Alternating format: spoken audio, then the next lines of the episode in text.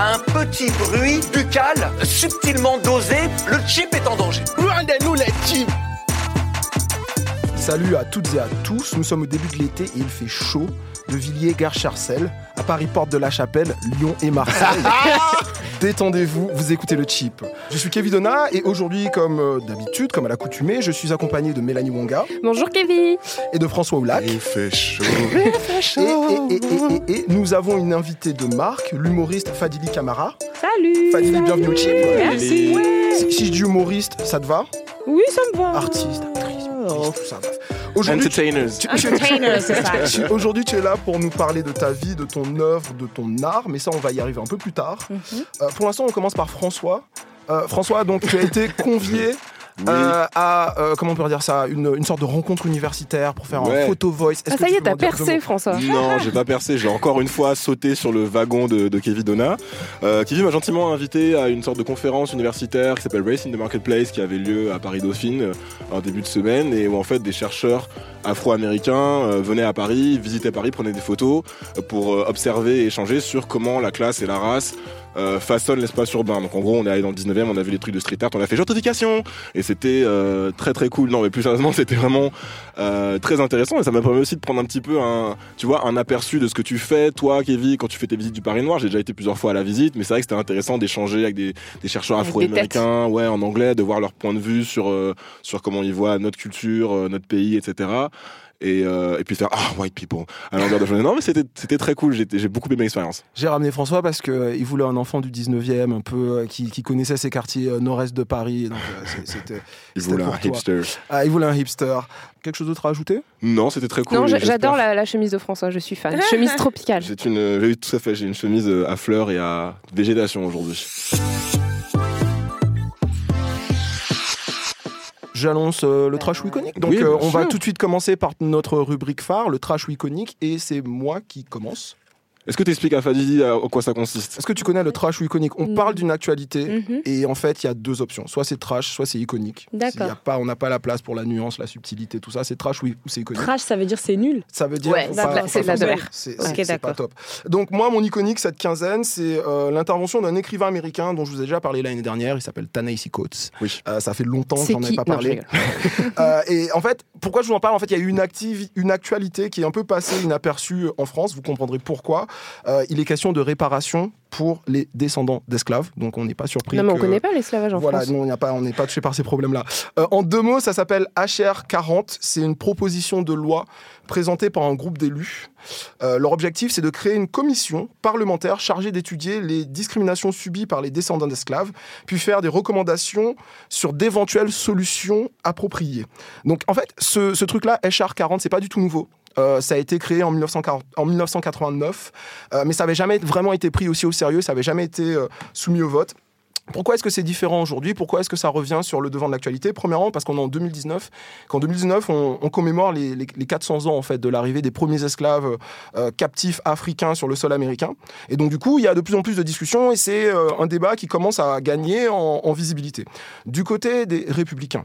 Euh, donc plutôt la droite, on n'est pas euh, complètement en faveur de ce projet-là. Donc ils ont envoyé euh, Mitch McConnell, euh, qui est un peu, si je dois vous expliquer, c'est un peu un, un méchant de film américain, un mec super cynique, euh, sénateur du Kentucky, pro-gun, enfin. Avec un costume trois pièces. Exactement. Et puis Mhm. il parle un peu comme ça, il a une voix un peu dégueulasse. Bref, Euh, Mitch dit que effectivement l'esclavage c'est pas bien, que c'est le péché originel de l'histoire de l'Amérique, mais que C'est fini. c'est fini, que personne n'est responsable puisque les gens qui sont là aujourd'hui, bah, personne n'était en vie, pardon, personne n'était en vie il y a 150 ans, donc c'est pas possible. Donc il faut pas en parler. Et c'est là qu'entre euh, euh, Tonton Tanaïsi Coates Mm. euh, pour remettre des pendules à l'heure. On va vous mettre des liens dans l'épisode, etc., etc.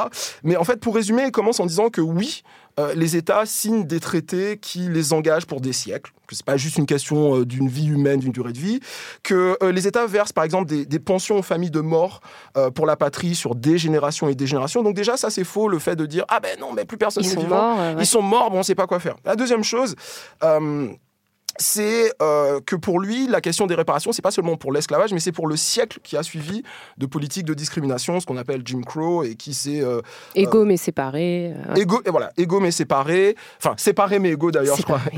Et, euh, et ça va durer comme ça jusqu'aux années euh, 1960, avec des choses hyper insidieuses, euh, le redlining, enfin bref. He was alive for the redlining of Chicago and the looting of black homeowners of some $4 billion. Victims of that plunder are very much alive today. I am sure they'd love a word with the majority leader. What they know, what this committee must know, is that while emancipation dead bolted the door against the bandits of America, Jim Crow wedged the windows wide open. It was 150 years ago, Alors là, il raconte, enfin, il rappelle que le, sénateur républicain euh, Mitch McConnell, qui, euh, qui dit voilà, personne n'était en vie, il rappelle que Mitch McConnell est né en 1942 et donc il était complètement en vie à l'époque de toutes ces, euh, ces politiques discriminatoires. Et aussi, il rajoute à la fin des, statistiques sur les écarts de richesse entre foyers blancs et foyers noirs. Il parle évidemment du problème, du, de l'énorme problème carcéral aux États-Unis, plus de 2 millions de personnes en prison, dont la moitié sont des, sont des Noirs américains. Il parle de problèmes d'accès à la santé, aux soins pour les femmes noires, dont le, euh, euh, le taux de, de mortalité maternelle est quatre fois plus élevé que celui des femmes blanches. Et donc toutes ces choses-là découlent de siècles de siècles euh, de, de Est-ce qu'il discrimination. est-ce qu'il parle aussi du fait que les propriétaires d'esclaves ont été indemnisés à la fin de l'esclavage en disant Ah bah oui. euh, Ils en parlent pas, mais ce qu'ils disent, c'est qu'en fait, le 40, dans HR40, c'est lié aux 40, aux 40, pardon, 40 acres et une mule. 40 acres and a mule. 40 Ouais. Acres and a Mule, c'est le, le nom de la société de prod de Spike Lee, et c'était une promesse du président Lincoln qui abolit l'esclavage et qui dit à chaque esclave, vous aurez Vous aurez, ouais. 40 acres et une mule. Lincoln a été assassiné, et puis après, on a oublié euh, cette promesse, et donc il y a les, les militants, ils, ils- ils en, ils en parlent encore. Euh, moi, je trouve que c'est bien de remettre les pendules à l'heure, je trouve que c'est bien que ce débat euh, prenne de, de, de- de l'ampleur, même si, comme on dit en anglais, je, je retiens pas mon souffle. Euh, CNN a fait euh, un petit sondage dans la population américaine, et 89% des blancs sont contre. Donc, Ah il y a- bon? faut, faut pas s'attendre euh, à, à recevoir euh, des chèques ou même des politiques publiques euh, hyper ambitieuses, mais en tout cas, il y a aussi cette idée que des comment dire, des ambitions qui paraissaient un peu folles à un moment donné, ben 20, 30, 40 ans plus tard, ça finit par Et percer. puis là, ce qui est intéressant, c'est que là, la, la, la présidentielle, enfin la Exactement. campagne a Les commencé ouais. et, et, euh, et les démocrates, enfin une majorité des candidats Ouais, la moitié. démocrates sont pour euh, la, la moitié, des- euh, la moitié, sont pour le- ouais, une forme pour. de réparation. Ouais, donc, pour étudier au euh, moins la question. du coup, peut-être que ça va changer dans les, dans les années à venir. Peut-être, hein. Pendant ce temps-là, en France, cri, cri, cri, cri, cri, cri. Je te jure. Mais c'est pas pareil. euh, Ah bon, pas comprendre. Non. Ça s'est passé loin. Ils étaient bien nourris. Voilà. Allez.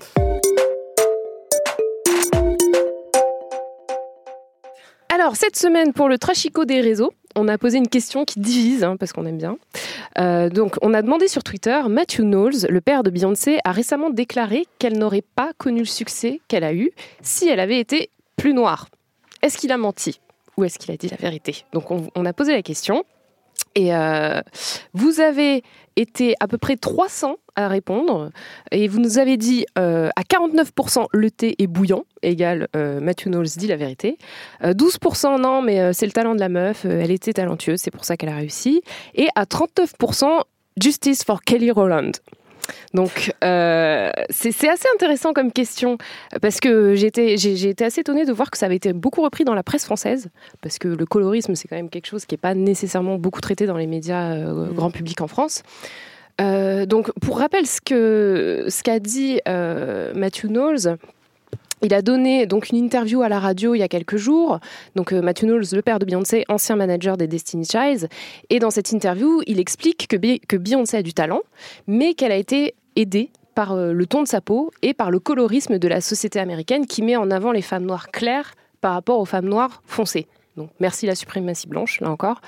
Donc, euh, dans l'interview, il dit Dans l'industrie musicale, il y a toujours eu de la ségrégation. Les programmes, surtout dans la pop radio, ont une image de ce à quoi la beauté doit ressembler. Si vous regardez en arrière pour Whitney Houston, si vous regardez ses photos et comment ils l'ont éclaircie pour la rendre plus pâle, parce qu'il y a une perception et un colorisme plus tu es pâle, plus tu es intelligente et plus tu as un avantage économique. Et il y a une perception autour du monde de la couleur et même chez les Noirs eux-mêmes. Donc euh, c'est marrant parce que moi j'ai mis Justice for Kelly Rowland dans le, dans le sondage, mais dans l'interview même, il cite Kelly Rowland en disant, euh, je, je l'utilise comme exemple parce qu'elle est un très bon exemple. Elle, voilà, elle, pour lui, il semble qu'elle avait autant de talent que Beyoncé, quoi. Et, euh, mais il dit que c'est bien parce qu'à côté, elle a quand même fait une belle carrière. euh, à l'extérieur des États-Unis, elle a, elle a vendu 4 millions d'albums, donc euh, voilà. Euh, on a eu quelques internautes qui ont réagi dans nos commentaires. On a arrobas blackabarbe, grand ami du chip, Samora. euh, qui, qui s'est euh, qui s'est insurgé en disant non mais attendez au départ en lisant juste le tweet je me suis dit euh, ce mec est, complètement débile de dire ça euh, parce que je voyais qu'il diminuait le talent de Beyoncé. Mais quand j'ai lu l'article j'ai compris ce qu'il voulait dire. Euh, et puis après il dit cependant dans les années 90-2000 on a quand même eu beaucoup de chanteuses noires dark skin successful enfin qui ont eu du succès. Euh, Brandy et Monica Missy Elliott Yves. Je pense que malgré le racisme et le colorisme Beyoncé aurait eu du succès. Euh, l'avantage qu'elle a eu dans sa carrière c'est le mix charisme talent papa euh, on a Sweet Brown Sugar qui nous dit Hélas, le premier album de Kelly était plutôt sympa et aurait mérité un peu plus d'exposition, mais effectivement, entre autres, il fallait plus dans cette industrie. Et on a Michel Obamasson qui nous dit Sorry, mais il a raison. Donc vous, vous en pensez quoi? Pas dit, t'en penses quoi? Toi qui kiffes Beyoncé en plus. Bah ouais, grave. Euh, bah. Je suis un peu mitigée parce qu'il y a, il y, a, il y, a, il y a- il y a certaines choses que tu peux pas nier. C'est sûr qu'il y a certaines femmes qui réussissent. Clairement, tu, tu- sais que c'est parce qu'elles ont ce truc en plus, justement. Mais dans le cas de Beyoncé, euh, en fait, y a là, c'était en montagne russe. J'étais en mode, non, il dit n'importe quoi. Ah, mais c'est vrai, en fait. Oh, mais non, mais en fait, oui. Parce que euh, c'est vrai que Ke- Kelly Rowland était vraiment très, très, très, très douée.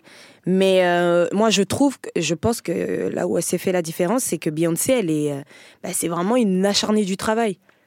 Mm. Après, je, je, je, je suis aussi, je suis en partie d'accord aussi avec ce qu'il dit. Je pense que ça joue quand même, mais je pense que pour le coup, Beyoncé, elle a vraiment, euh, elle a vraiment, vraiment, vraiment bossé parce qu'aujourd'hui, même il y a des femmes euh, foncées. Bah, il y a Nicki Minaj, par exemple. Nicki Minaj, elle est pas super Elle est non considérée plus, comme claire aux États-Unis. Ah bon? Minaj. Ouais. quand même. Dis donc. Bon, bah là, j'avoue, je sais pas quoi dire, mais pour moi, euh, je, je suis mitigée. Je dirais que je suis mitigée parce qu'il y a, il y a des cas où euh, je peux te dire oui. Clairement, euh, il y a, il y a des, il y a des, des chanteuses ou euh, même des chanteurs hein, qui sont connus, qui ont un peu plus de notoriété que d'autres, alors qu'ils sont peut-être moins talentueux parce qu'ils, je pense, qu'ils ont ce, phy- ce physique-là, cette particularité. Mais dans le cas de Beyoncé, alors je sais pas si je suis objective ou pas, mais euh, C'est dur d'être moi, je objectif. pense que, avec je- des- franchement, je pense qu'il y avait peut-être, il y avait peut-être ça. Mais à côté de ça, ouais, je pense qu'elle a beaucoup, beaucoup, beaucoup, beaucoup bossé. Comparé à Kelly Rowland, tu regardes déjà le nombre d'albums, euh, le ratio euh, année-album, enfin, ça, ça a rien à voir. Elle Les l'écrasait. tournées, les Les chorégraphies. tournées, les chorégraphies, la manière dont elle a innové. Enfin, je veux dire, à ce niveau-là. euh, Ça crève les yeux. oui, On peut pas- on peut pas tu peux lui dire, reprocher euh, plein de choses. C'est vrai hmm. qu'elle a eu une époque aussi où elle était très. Elle était très, voilà, euh, cheveux lisses, teint clair. Je me souviens que moi, la- oui, oui, non, tu la voyais dans des, des, des sur des. Après, c'était peut-être pas d'elle forcément, Non, mais euh, sur des publicités, tu te disais mais c'est pas possible, elle est pas aussi claire et tu la vois dans d'autres clips, elle est beaucoup plus foncée. Donc non, mais euh, elle a bossé quoi, des, des, des, des albums euh, limite, j'exagère quand je dis chaque année, mais il y a vraiment beaucoup de travail, je trouve. Mm. Vraiment beaucoup, beaucoup, beaucoup de travail. Moi, là où je suis pas d'accord avec ce que disait euh, Samora dans les commentaires, c'est quand il dit qu'il y a des femmes euh, dark skin euh, qui ont aussi réussi, genre, euh, Mm. il, il disait, il parlait de Yves notamment, Yves, Missy Elliott. Alors, je pense que, Monica. je pense que, bon, je pense que quand t'es, euh, en tout cas au stage, j'ai l'impression dans la musique euh, noire américaine, euh, c'est plus facile d'être une femme noire et, et foncée de peau lorsque t'es rappeuse et non pas chanteuse de R&B, parce que déjà, bon, tu vas être sexualisée, mais ça va être un autre type de, de, de, Ouais, le de côté cliché. euh. Ouais, tu vois, ça va être un autre type de, stéréo, de stéréotype sexuel qui fait que c'est plus ok, on va dire, d'être d'être euh, d'être dark skin. Et surtout, tu renvoies aussi à une image plus agressive, plus plus ghetto, qui fait que je pense que ça dérange personne Mm, que mm. Missy Elliott, qui en plus a toujours eu un côté garçon manqué, etc. Ça a jamais dérangé personne que Missy Elliott soit Ouais. foncée de peau et euh, et parce Mm. que parce qu'elle est rappeuse en fait et qu'on renvoie le rap à cette image euh, ghetto, agressive, Plus et donc Ratchet. Dark, voilà, Mm. Ratchet Mm. et donc dark skin. Ouais. voilà, mais c'est Ouais. juste la nuance que j'ai apportée. Sinon, je suis relativement d'accord avec tout ça. Quoi. Ouais. Moi, moi, il y a, y a deux, deux petits bémols. Il y a un, c'était euh, ce que disait Fadili sur euh, euh, les images qu'on a de Beyoncé à l'étranger. Il y a quelques années, très clair avec les cheveux hyper lisses. Quand le père de Beyoncé, ancien manager, dit euh, aux États-Unis, on n'est pas prêt à accepter des femmes foncées de peau, alors qu'à l'étranger, euh, c'est Ouais. accepté. Il dit que Kelly vrai. hein. A vendu 4 millions d'albums en Australie et donc euh, ça prouve quelque chose Ouais, non, dehors, moi- des, moi, en dehors je- des States, Kelly Rowland a du succès, mais je pense que l'Australie est pas Non, un non. raciste. Moi, moi, moi, je, je pense que en Asie, en Europe, c'est plus facile euh, d'être clair de peau, euh, voire limite blanche, euh, Mm. pour vendre du maquillage et des, et des choses comme ça. Et là, pour le coup, on a des chiffres et des études à l'appui. Mm. Puis la deuxième chose, c'est que moi, je me méfie toujours un peu de, de cette guerre civile foncée de peau, clair de peau, parce que vous savez qui est-ce qui est plus privilégié et les artistes qui n'ont pas de talent et qui percent encore plus que les artistes noirs clair de peau? Non. les blancs, voilà. Donc euh, du coup, euh, oui, je veux bien entendre que peut-être que le fait qu'elle ait des yeux clairs, etc. Mais bref, parlons de Taylor Swift si vous voulez. Non, Après, moi, je suis d'accord. Juste pour, euh, pour conclure, euh, pour moi, Beyoncé, c'est la performance d'une génération. Donc, c'est c'est vrai que euh, il faut. objective en plus. Bah, non, mais il faut, il faut, il faut en fait enlever les, les lunettes de l'amour pour essayer de voir euh, ce qui s'est passé. Mais c'est vrai que dans le, cô- le côté euh, plan marketing, le fait qu'elle soit claire, je pense que ça, ça l'a aidé, euh, notamment pour les partenariats avec des marques, comme tu disais, et même le statut de sexe symbole, quoi, le, le Mm, côté euh, qui s'exporte dans le monde entier. Euh, et ça, c'est la petite note journalistique, mais combien de magazines féminins ont fait d'elle leur première et parfois unique femme noire en couverture? Attention, on est super progressiste. Donc, euh, je vais pas hâter les magazines en question, mais euh, on Ça, vous voit. vrai. Donc euh, voilà, le colorisme existe toujours, tu toujours cherches du boulot en ce présent. moment Tu veux pas Tu, tu veux pas Tu veux pas J'ai envie de problèmes quelques piches cet été, donc euh, tu vois, euh, voilà. Mais ouais, stay woke. Fadili, est-ce que tu es prête? Oui, oui, je suis prête. C'est le grand oral. C'est le grand tour. Euh, Fadili, tu es dans la deuxième moitié de ta vingtaine. Ouais, Tu es dans le game du stand-up depuis 6 ans, à peu près, 6 à 7 peu ans? près, ouais. On t'a vu. Instagram, YouTube, le JCC, Combini, La ligne 4. Ça, la case du métro, le métro, les murs du métro, euh, le Soul Sisters, le- l'espèce de la sorte de spin-off de, de Barber Show sur, Mm. sur YouTube. Mais ta grande actu, c'est la fin de ta tournée. Donc Ouais. euh, samedi, tu, tu joues la dernière de plus drôle que la plus drôle de tes copines. Euh, à la cigale. Mm. On en parlera un petit peu plus tard, mais ce que je voudrais faire d'abord, c'est parler des débuts. Moi, j'ai euh, j'ai découvert Fadili Camara par le, le Jamel Comedy Club. Mm. Et si je me trompe pas, ton premier, ou en tout cas un de tes premiers, un de tes premiers passages, euh, tu t'attaques à un sujet euh, polémique. Ouais. Un sujet polémique. Tu parles des cheveux des femmes noires et des hommes qui veulent s'en mêler. T'es au courant que la moquette c'est sur le sol? Bah du coup j'ai fait quoi? J'ai commencé à faire des tissages, des extensions pareilles. Eh Fadili, t'es sérieuse là? Tes cheveux ont poussé depuis hier Et le pire c'est que vous avez toujours des pseudo-leaders africains qui veulent vous convaincre que le cheveu crépus il est génial, que c'est un engagement politique. Ce que je ne comprends pas. Et cela va m'amener à une rhétorique qui elle-même va nous emmener à un débat. C'est vraiment les premiers sketchs. Tu grinces des dents quand tu t'entends euh, à Ah, mais l'ancienne comme c'est ça horrible. Ah, moi j'aime bien, je trouve ça trop. Il a ressorti les archives, ouais, non, Kevin. mais- Ah ouais. Et on est chez Arthur, on a retrouvé les On a images. retrouvé les Tu avais 12 ans et demi. Mon Dieu. Eh ben, figure-toi que, que je trouve ce, ce passage fin et euh, à la fois drôle et, et intelligent. Pourquoi? Euh, De un, parce que on dirait que c'est du vécu. Et de deux, euh, est-ce que, est que tu voulais d'une certaine façon t'adresser euh, ou régler, pas régler des comptes, mais en tout cas répondre. euh, aux panafricains, aux hommes qui ont, euh, aux hommes noirs qui ont une idée très, très précise, très restreinte de la façon dont doivent se comporter ou se vêtir ou se coiffer euh, les femmes noires. Est-ce que c'est ça? Est-ce que c'est autre chose? Euh, je, je- je- je dirais que c'était plus une, c'était plus en prévention. Ok. Par exemple, pour le bon pour le sketch du pseudo leader, ça c'était ça c'était tout vraiment tout autre chose. Mais par exemple pour euh, les cheveux, l'accent aussi que j'aborde, c'est c'est plus un comment dire. En fait, si tu veux, quand j'ai commencé à faire du, quand j'ai commencé à faire du stand-up, euh, j'avais pas forcément de but. Je racontais des trucs, je parlais de mon père, de la petite maison dans la prairie. Quand on m'a dit que j'allais faire le JCC, euh, je me suis dit ok. Je sais pas quelle exposition il va y avoir, mais je sais qu'il va y en avoir une petite quand même. Et je me suis dit directement qu'est-ce que les gens, à quoi les gens vont s'attendre? Je me suis dit, c'est sûr, les gens vont se dire, bon, bah, vas-y, c'est, c'est une Renoir, ouais, je suis dans les clichés, bon, ouais, ouais, qu'est-ce qu'elle va faire, ouais, qu'est-ce qu'elle va nous faire, oui. Parce qu'à à l'époque, on parlait souvent, euh, dès qu'on me disait, ah, tu fais du stand-up, ok, et on parlait direct de Claudia Tagbo. Ouais. Donc je me disais, ok, on va encore me dire, oui, bon, bah, t'es, une Cla- t'es Claudia, t'es Claudia, qu'est-ce que tu vas nous faire, etc., etc. Euh, Il y a souvent, souvent, il y a des gens qui me disaient, ouais, euh, Ouais, Fadili sur scène, euh, mais de, de, quoi tu parles? Toi, tu fais pas l'accent, tu fais pas les machins. Donc, du coup, je me suis dit, écoute, ça va être simple. Là, le premier sketch que je vais faire, c'est toutes ces choses-là, en fait, je vais les prendre à contre-pied. Quand je quand on me voit, on s'attend à ce que je fasse un accent. Donc du coup, les gens ils viennent me parler comme ça, alors que je, je parle. euh, Je, je, je dis pas qu'avoir un accent c'est pas normal, mais c'est que j'ai pas d'accent de base. Oui, j'ai- grandi di- j'ai grandi ici. Quand j'ai T'as accent parisien. c'est bizarre quand même de parler à quelqu'un avec un accent. Enfin, je trouve ça bizarre. Et, euh, et voilà, je pense que c'était plus en prévention. C'était plus pour dire, regardez, vous attendez à ce que je fasse quelque chose, mais regardez à quel point en fait ça me dérange. Ok. Voilà, c'était Mhm. c'était plus ça. Et, et sur le, le cheveu en, en soi, c'était un sujet qui à l'époque, je sais que tu étais beaucoup plus jeune à l'époque, et du coup, est-ce que c'est des, des- des sujets qui te travaillaient sur, sur toi, sur qui tu étais, sur ta représentation Ouais, c'est des, c'est des sujets qui me travaillaient, puisque moi, pendant, euh, à cette époque-là, je me coiffais tout le monde. Ouais, je, me- je commençais à, me. Ouais, je commençais à laisser mes cheveux. Ouais. En fait, avant ça, je j'assumais pas du tout mon, mon cheveu. Je l'assumais quand j'étais chez moi, mais je veux dire en public, je j'en avais pas honte, mais je me disais bon, on va me juger. Déjà, j'avais déjà fait quelques expériences avant de laisser mon petit afro, Ouais. et c'était tellement pointé du doigt que je me suis dit mais en fait, il y a peut-être un truc qui est pas normal, normal puisque on me parle pas de ma tenue, mais on me parle que de mes cheveux. Donc il y a peut-être un truc qui est pas normal, donc je l'assumais pas. Voilà, je pense que bah, comme beaucoup à qui c'est arrivé, je me lissais les cheveux. Il fallait vraiment, c'était impossible pour moi de sortir si j'avais ne serait-ce qu'une petite touffe un peu crépue. Et euh, après voilà, il y a eu l'acceptation et puis euh, puis voilà, j'étais obligée de- d'en parler sur scène. De voilà, c'était c'est comme une thérapie, on va dire. Ah, c'est comme une thérapie. T'es originaire de quelle ville? Euh, Neuilly-sur-Marne. D'accord, donc. euh, Moi, j'aurais et- juste dire, j'aurais dû dire Neuilly. Ah oui, De. T'aurais doublé ton, salaire jure. annuel. euh, euh, et, et du coup, euh, parce que tu, tu dis qu'il suffisait que tu sortes avec tes cheveux euh, naturels pour que ce soit pointu doigt, etc. Tu parles de qui en fait? T'as as grandi autour de, de quel genre de personnes Et là, tu parles de qui? Tu parles de personnes noires, même de la communauté qui Oui, oui. ça Ou de personnes En fait, ça pouvait de- être, de chez toi ou comment? Ouais, excuse-moi, du coup, je t'ai coupé, pardon. Non, non, vas-y, vas-y, vas-y. Bah, en fait, franchement, c'était des deux côtés. Hein.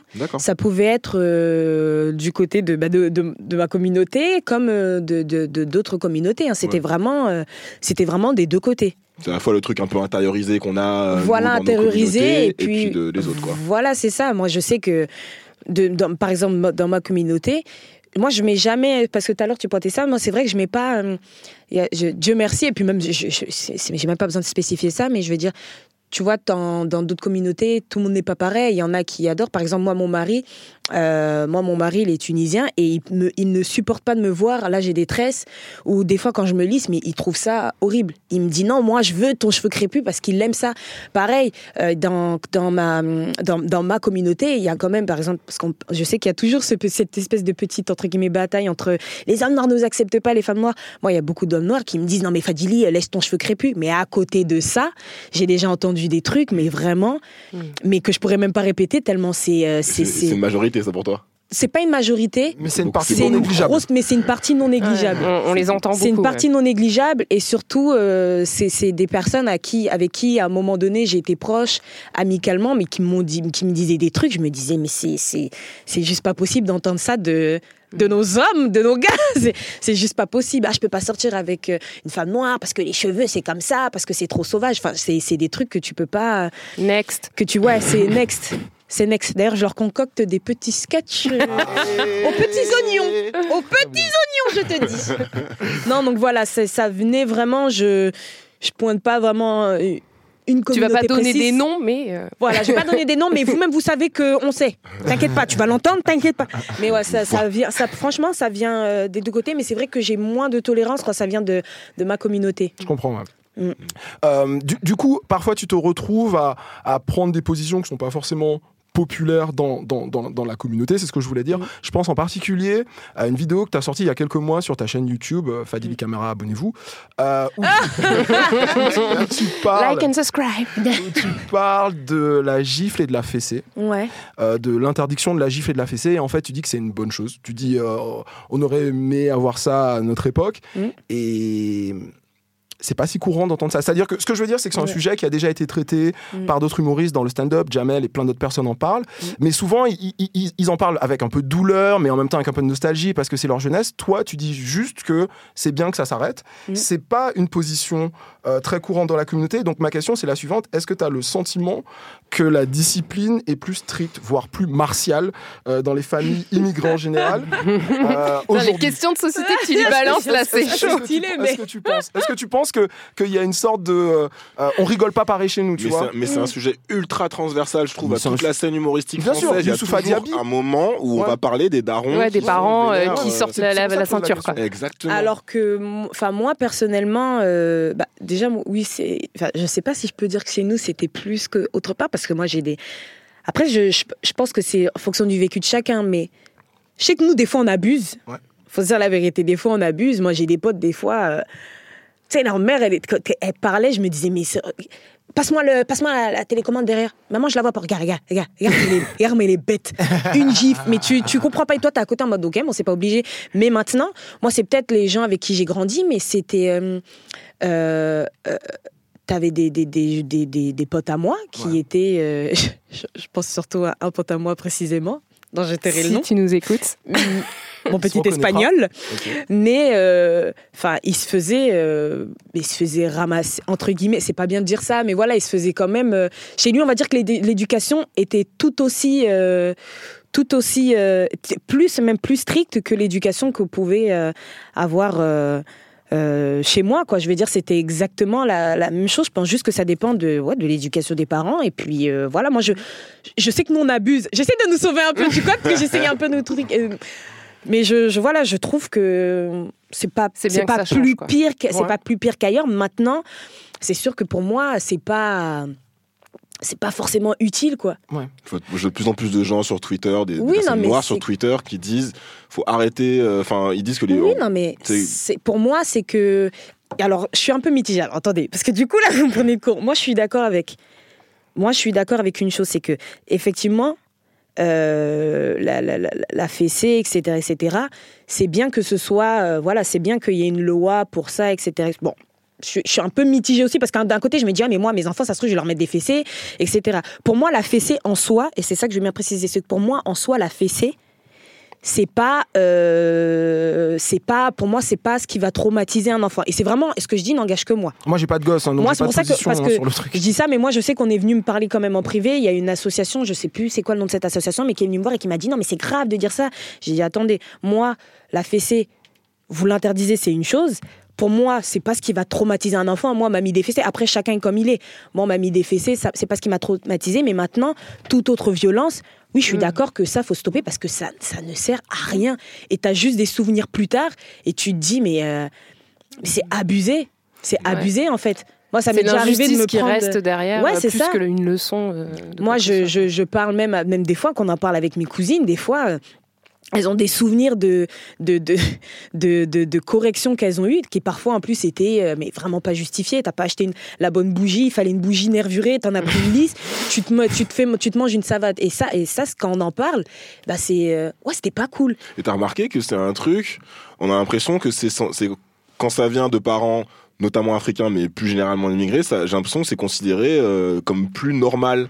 Tu vois ce que je veux dire En c'est mode, ça, Ouais, mais c'est- comme ça, c'est culturel. nous, Alors t'as la, ouais. t'as la mère blanche avec son gamin blanc, c'est Gonzague, je vais me fâcher au bout de la cinquième fois, tu sais, et puis on dit rien. ouais. Et puis t'as les, les parents. euh, Ouais, il y a ce truc-là parents, Ça aussi. file droit. Ouais, ouais, c'est ça, les gens, ils voient ça comme ça. Et pourtant, euh, enfin, moi, je sais que moi, mes grandes sœurs, moi, mes grandes sœurs, avec leurs filles, enfin, leurs enfants, parce que là, puis j'ai une majorité, j'ai que des nièces, j'ai qu'un seul neveu, dédicace à Giolani, c'est le seul garçon, le pauvre. Mais je veux dire, tous les autres, euh, enfin, moi, mes sœurs, euh, enfin, vraiment, euh, j'ai dû les voir vraiment tap- enfin, taper et encore taper. Je crois que le mot même taper, il est trop violent déjà. J'ai vu- j'ai Ouais. dû les voir corriger leur fille peut-être une ou deux fois. et C'est vraiment parce que vraiment, vraiment, c'était justifié et c'était pas, c'était pas au visage. C'était vraiment, je te secoue. Enfin, c'était pour faire comprendre à, à la personne. Mais je, je voilà, je, je pense pas que ce soit une, une bonne solution en tout Pour, cas. pour conclure sur cette question-là, c'est euh, justement, je parlais du Soufia Diaby, Mm. qui à l'époque disait euh, Ouais, c'est vrai, euh, peut-être qu'on est un peu dur chez nous, euh, à l'éducation, etc. Mais en tout cas, on n'a jamais vu de noir chez Super Nanny. Il y a cette idée que justement, il y a toujours Ouais, vous êtes des sauvageons, vous êtes des ci, vous êtes des ça. Mais- Et lorsque, lorsqu'on monte les modèles édu- éducatifs, effectivement, c'est, c'est toujours Maman, va te faire foutre, euh, papa, Oui, je te c'est nique. ça. C'est qu'en fait, il y hein. a. euh, En fait, moi, ce que je, je, je déplore, c'est que c'est vrai que, comme je disais tout à l'heure, chez, chez nous, dans nos communautés, des fois, on abuse un peu. Mais à côté de ça, il n'y a pas que les coups. Il n'y a Ouais. pas que les Ouais, coups, il n'y a- a pas que ça, il y a autre chose. Moi, Violence ma mère, morale, quoi. Bah oui. Mm. Moi, ma mère, moi, c'est ce que je dis. En plus, je dis ma mère, c'était des. J'exagère quand je dis ça, j'extrapole un peu, mais quand je dis des violences psychologiques, ça veut dire que elle avait pas besoin des fois de, de me mettre des fessées ou de me secouer ou tout ce que tu veux. C'est un regard suffisait, le ton, Le le ton suffisait, les punitions, de, me privait de choses des fois qui étaient vitales pour moi. Enfin, c'était et tout ça. Vraiment, euh, ça suffisait. Elle installait un climat de terreur. mais vraiment, elle installait un climat de terreur qui, fait, qui faisait que. Non, moi, ma mère, là où elle était forte, c'est que elle nous, quand on faisait une bêtise, elle nous asseyait pendant. Elle nous disait cinq minutes, mais ça durait longtemps. Elle 5 parlait minutes de des la RATP. mais c'est ça, de ouf. Elle parlait des fois pendant une heure et elle le faisait tellement que en fait tu t'empê- toi-même tu te disais non tu sais quoi je peux pas faire ça parce que sinon je sais qu'elle va parler encore encore encore encore et c'est long elle te fait tout son discours tu sais elle t'explique euh, elle te parle de son enfance elle te parle de ses parents elle te parle- ah non c'est trop long donc du coup tu fais tu faisais plus rien quoi Tu dis rien. ouais, ça marchait bien Euh, Il y a quelques mois, tu as fait. euh, alors, justement, t'as pas fait la première partie, tu as fait l'avant-show euh, de Mm. Farid. Tu disais ça dans une interview. Tu disais non, non, c'était pas une première partie, c'était un avant-show. ouais Tellement c'était justement chaud. Et moi, j'y étais du coup à, à l'accord hôtel euh, Arena, mais moi j'y étais dans, dans- assis, tu vois. Co- Mhm. Comment, Dans comment les sièges pas chers. Arrête, c'était un cadeau, c'était un cadeau. vas-y. Euh, comment tu comment tu vis C'est une question bête, mais comment tu vis ça de, de l'intérieur, un Bercy? Raconte-nous en, en deux mots. Franchement, j'étais pressée, mais en même temps, j'étais stressée. Franchement, je crois que c'est un des, euh, des moments où j'ai le plus stressé de toute ma vie. Ouais. Bah, c'est pas une petite salle, c'est Non. Bercy. C'est C'est combien de, de 15 000. personnes C'était 15 000 personnes. C'est juste. euh, et surtout que nous, de là où on est, c'était vraiment. Enfin, je En plus, crois que même. au à- milieu, donc vous étiez entouré ouais, ouais, complètement. et tout, en euh, 360. ouais, 360. Je crois même qu'une caméra, même si une caméra était sur mon épaule, on pourrait pas, enfin, ça pourrait pas retranscrire ce que je voyais, quoi. Vraiment, c'était, euh, tu as une allée. T'as des gens comme ça sur le côté qui sont assis parce que du coup les allées, euh, vous savez les entrées elles sont en, bas du, ouais, sur le côté. Bon, on a tous vu des, des- un moment, à un moment donné un concert à Bercy, mais c'est que quand on est- nous on est caché derrière une barrière et en fait on a toute la salle et comme là pour le coup lui il a vraiment complété de A à Z, ça montait jusqu'au balcon et de là où on était, on voyait plus un moment. En fait, là, c'était tellement euh, sombre qu'en fait, on voyait plus à un moment donné euh, les La gens. fin, en fait. Tu- ouais, voilà, on voyait plus la fin et on voyait juste des, euh, juste des petites lumières. Donc on se disait, punaise, mais c'est un truc de fou. Un de nos potes, il y va en mode euh, vraiment, là pour le coup, c'était un tirailleur algérien. Il est monté sur scène premier. On était derrière en train de. enfin, vraiment, on jaugeait. C'était vraiment la première crêpe. On était en train de voir, OK, comment ça passe? Est-ce que les gens sont chauds? Est-ce que les gens sont chauds? Et on voyait que, vas-y, ça marchait. Et plus les gens y allaient, et plus les gens, ils étaient de plus en plus chauds. Et nous, moi, je me souviens, je passais en troisième et je me disais, oh là là là là là là. Franchement, j'espère que je suis pas la personne qui va venir et qui va plomber l'ambiance. Ah, je te jure. T'as juste peur de ça. Tu dis, mais j'espère que c'est pas moi qui vais plomber l'ambiance. Surtout qu'en plus, comme on est beaucoup, on doit faire que, on devait faire 4 minutes. Ouais. C'est archi court. J'étais derrière, j'étais pas bien, j'ai tiré des parties de mon corps, je savais même pas qu'elle s'étirait, j'étais là, j'essayais de trouver une position. Mais j'avoue, hein, franchement, dès qu'ils t'appellent et que tu passes dans le chemin, moi je savais pas qu'ils allaient mettre la lumière sur nous.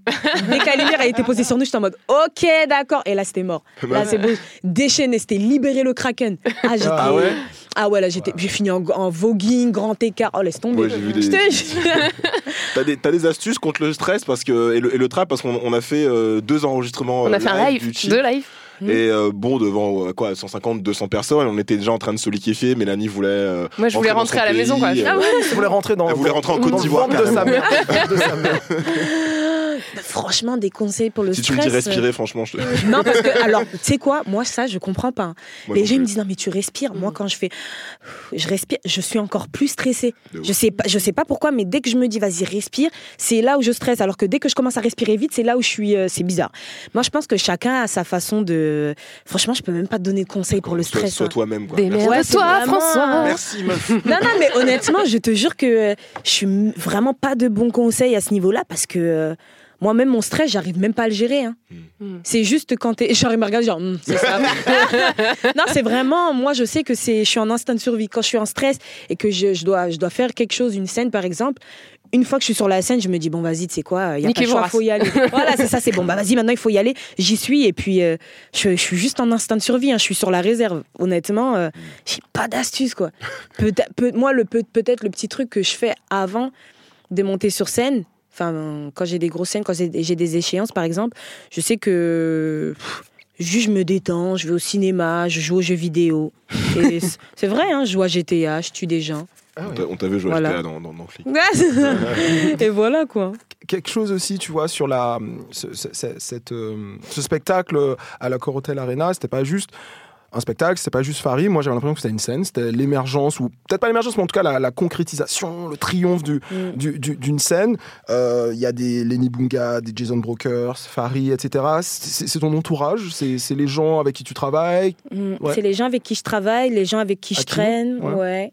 C'est vraiment, euh, c'est ouais, c'est vraiment mes potes. On, on se voit, bon, on est plus qu'on fait la plupart du temps les mêmes plateaux, mais euh, ouais, on se voit en dehors. C'est des potes dans la vraie vie. Enfin, c'est pas des potes, c'est des frères. Oh. Allez. Ouais, c'est vraiment. Harry. euh, Oui, non, c'est sûr que c'est des frères parce que vraiment, vu comme on s'embrouille, on se rabiboche, on s'embrouille, on se rabiboche, c'est- ça, ça c'est pas, c'est pas avec des potes que tu fais ça, c'est vraiment des frères. Et ouais, on travaille, euh, on travaille euh, plus ou moins tous ensemble. Et voilà, c'était vraiment juste euh, un petit moment de récréation. Ok. Ouais. Euh, non, je, je te dis ça parce que tout ça, c'est c'est des gens qui se sont euh, euh, en grande partie formés au- au- autour du Paname, Ouais. le, le- le fameux Mhm. euh, café, euh, bar euh, où les, où en fait on a, on a des amateurs comme des, des gens aguerris qui viennent en fait Mhm. pratiquer. Toi, tu tu tu l'as tu, tu l'as tu, tu disais que c'était la salle du temps comme dans DBZ. ouais. Est-ce que tu peux nous en dire un, un peu plus? Bah, en fait, le Paname, étant donné qu'il y a un plateau par heure, c'est. Tu peux jouer en fait à 16h, à 17h. Moi, je sais que j'ai déjà fait des sessions comme ça. C'est que j'avais un sketch, je le jouais à 16h, ça passait bof. Je faisais des rectifications, je jouais à 17h. Je faisais encore une petite modification, ça, ça passait pas, je le dis autrement. Je rejoue à 18h, ça, c'est pas bon, à 19h. Et en fait, à 22h, bah, ton, ton, ton sketch que tu as peut-être même écrit dans la journée, le soir, eh ben, il, est beau- il est calé beaucoup plus vite. Et après, quand on va dans d'autres salles, ben, on est prêt en fait. Surtout qu'en plus, là-bas, il y a des publics. Euh, Il y a tout, il y a- il y a vraiment euh, le public, il est très éclectique. T'as des vieux, des jeunes, des petits. T'as vraiment de tout. T'as des publics de Paris, de province, parfois même d'ailleurs. Donc euh, c'est vraiment un endroit où tu, ça te permet de vraiment très très bien travailler. Mais les vas- scènes ouvertes, même en général, elles te permettent de, de, de, de- de bien travailler et c'est pratique après quand tu vas Mhm. sur d'autres scènes parce que tu es déjà préparé. Passage obligé, quoi. Ah ouais, non, pas. Ouais. Passage obligé. Moi, je respecte les gens qui. Il y en a qui arrivent à écrire euh, des passages et, aller, et qui, qui, qui les font Direct. directement sur scène ou en télé, etc. Moi, je trouve ça fort. Mais euh, moi, j'aime bien les tester avant.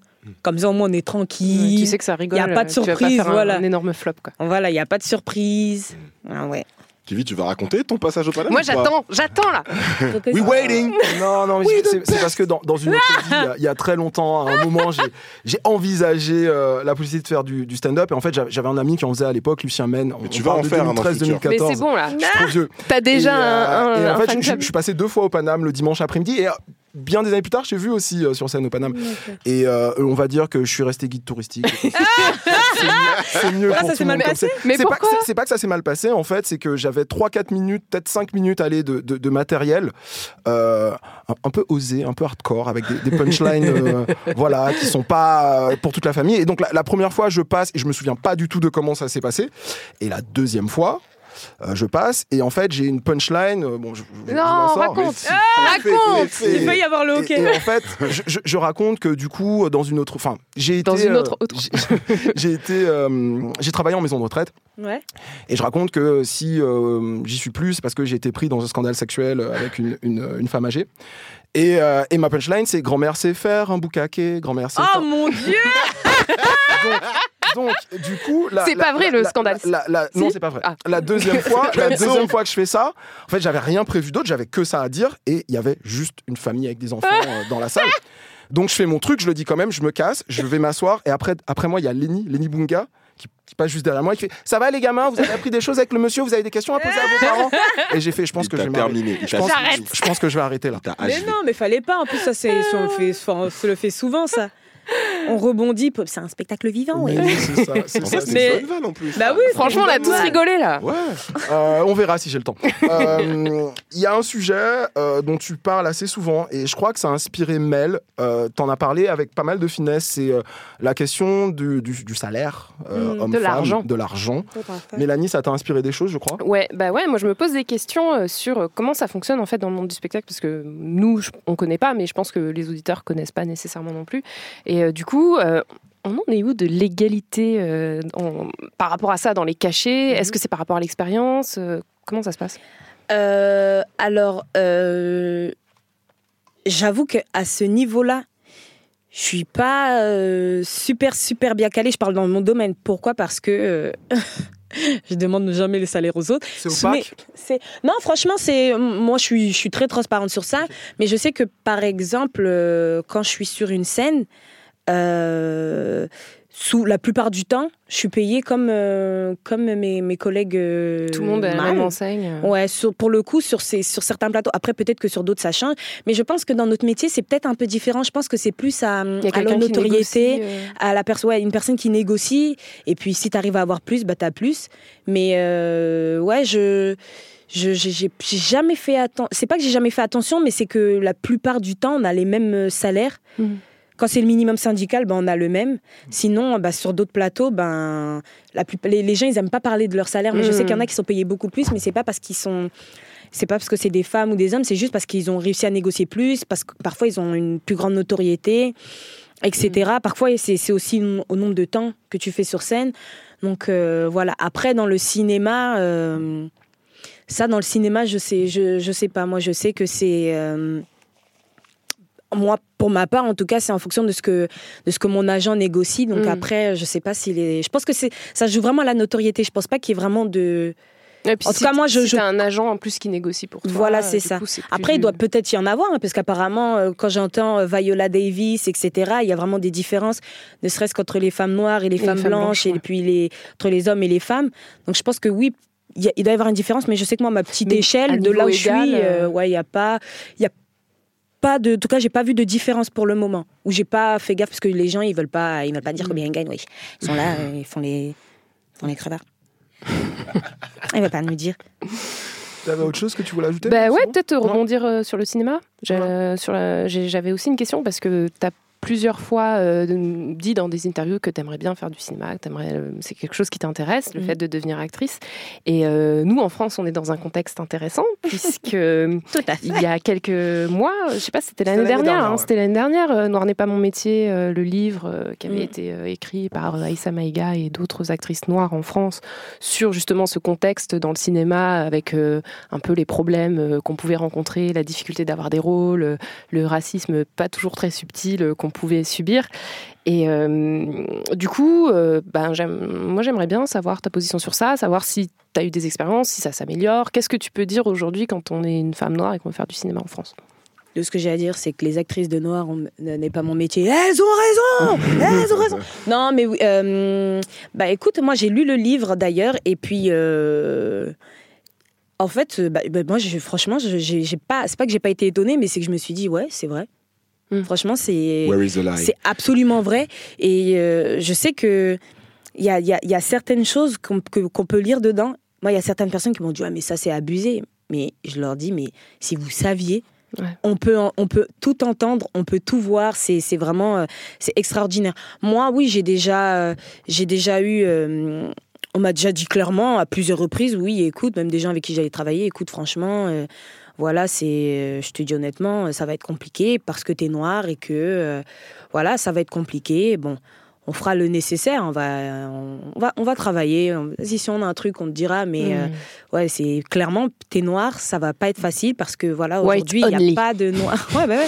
Il n'y a pas de, de, de, de, d'actrice noire. Et puis surtout, moi, mon, mon avis, euh, c'est que aujourd'hui, j'ai l'impression qu'avec euh, tout entre, entre guillemets toutes les pressions qu'on met, étant donné que maintenant on commence à plus parler, à se lâcher, à dire c'est bon, vraiment on en a marre, j'ai l'impression moi vraiment que les choses commencent à changer lentement, Hmm. mais je pense qu'à un moment donné ça va changer. Maintenant c'est vrai que euh, moi le, le- le sentiment que j'ai eu pendant longtemps et que que j'ai quand même encore un peu, c'est que c'est vrai que en fonction des communautés il y, en a, il y a toujours une personne qui représente. Mm. Ça veut dire, par exemple, un homme, tu vas avoir. Et pourtant, il y en a.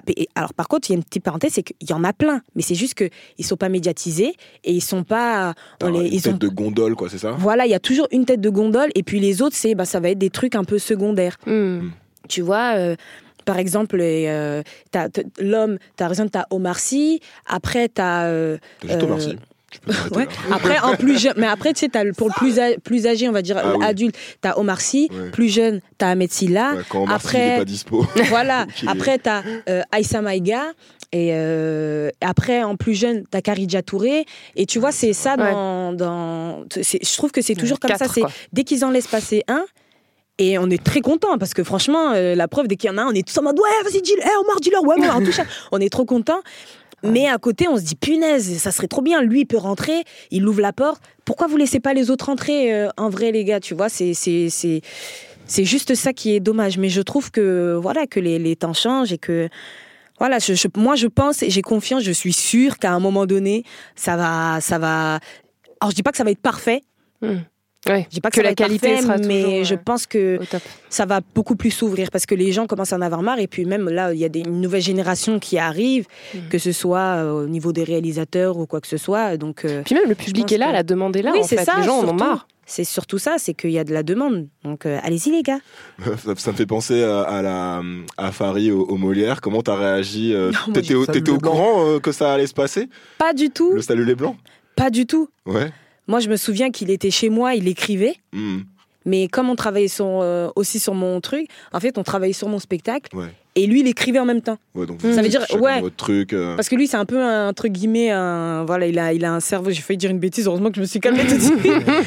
Mais il est vraiment, euh, il a le, le- le- à ce niveau-là, il a vraiment le cerveau qui se, qui se dédouble. Ça veut dire que vraiment, on tra- moi, je, je lui disais, ouais, je pense à tel van machin, et donc il me trouvait des trucs, et en même temps, il est en train d'écrire, d'écrire son truc. Et euh, moi, je me suis dit, vas-y, fais ça à l'arrache, vas-y. ça va être vite fait, et tout ça, sachant que moi, j'étais, moi, j'étais sûre qu'il allait pas le faire. Et euh, quand j'ai vu le truc, j'ai dit non. Le salut les blancs, j'ai mis pause, j'ai dit mon Dieu. Moi, j'ai rebobiné en mode Non, mais tu sais ce que j'ai fait, c'est que moi j'ai mis pause et après je bouchais mes oreilles comme ça et je voulais juste voir les réactions des gens avant de re-regarder. Genre, attends, il a osé, attends.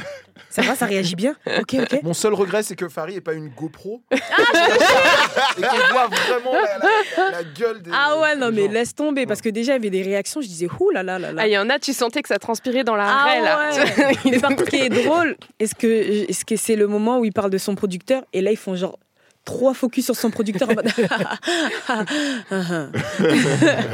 non donc voilà quoi mais oui non mais euh, voilà les, les je, je pense que moi je pense qu'on est sur la bonne voie moi je suis très positive à ce niveau là je pense qu'on est sur la bonne voie il y a comme je citais tout à l'heure il y a plein de gens qui ont ouvert des brèches Omar Sy, euh, Déborah, et encore j'ai- parlé de, de Karidja Touré, mais c'est pour ça que je dis que les temps changent, c'est que l'année dernière, c'est toi, c'était l'année dernière hein, que Déborah Lokomoyena, elle a eu son, elle a eu son César, il y a eu Alice Diop, enfin Maïmouna Doucouré, donc je pense que vraiment toutes ces choses, aussi. Dont, ouais. Assassila aussi, enfin en plus c'est vraiment, euh, il y a vraiment beaucoup, beaucoup, beaucoup d'acteurs et d'actrices noires, mais voilà, c'est juste que ça serait cool qu'on les voit beaucoup plus, parce qu'il y en a, hein. Nos talents commencent à être vraiment difficiles à nier en fait. À Voilà, c'est bah, ça. euh, écoutez, les- Excellence les- is les- here. les- Les Noirs n'ont pas de talent, restez chez vous. euh, Ouais, c'est ça. Et puis, c'est surtout, euh, moi, je me souviens, il y a, il y a- il y a des années, euh, quand, quand, quand Omar Sy a, a eu son César.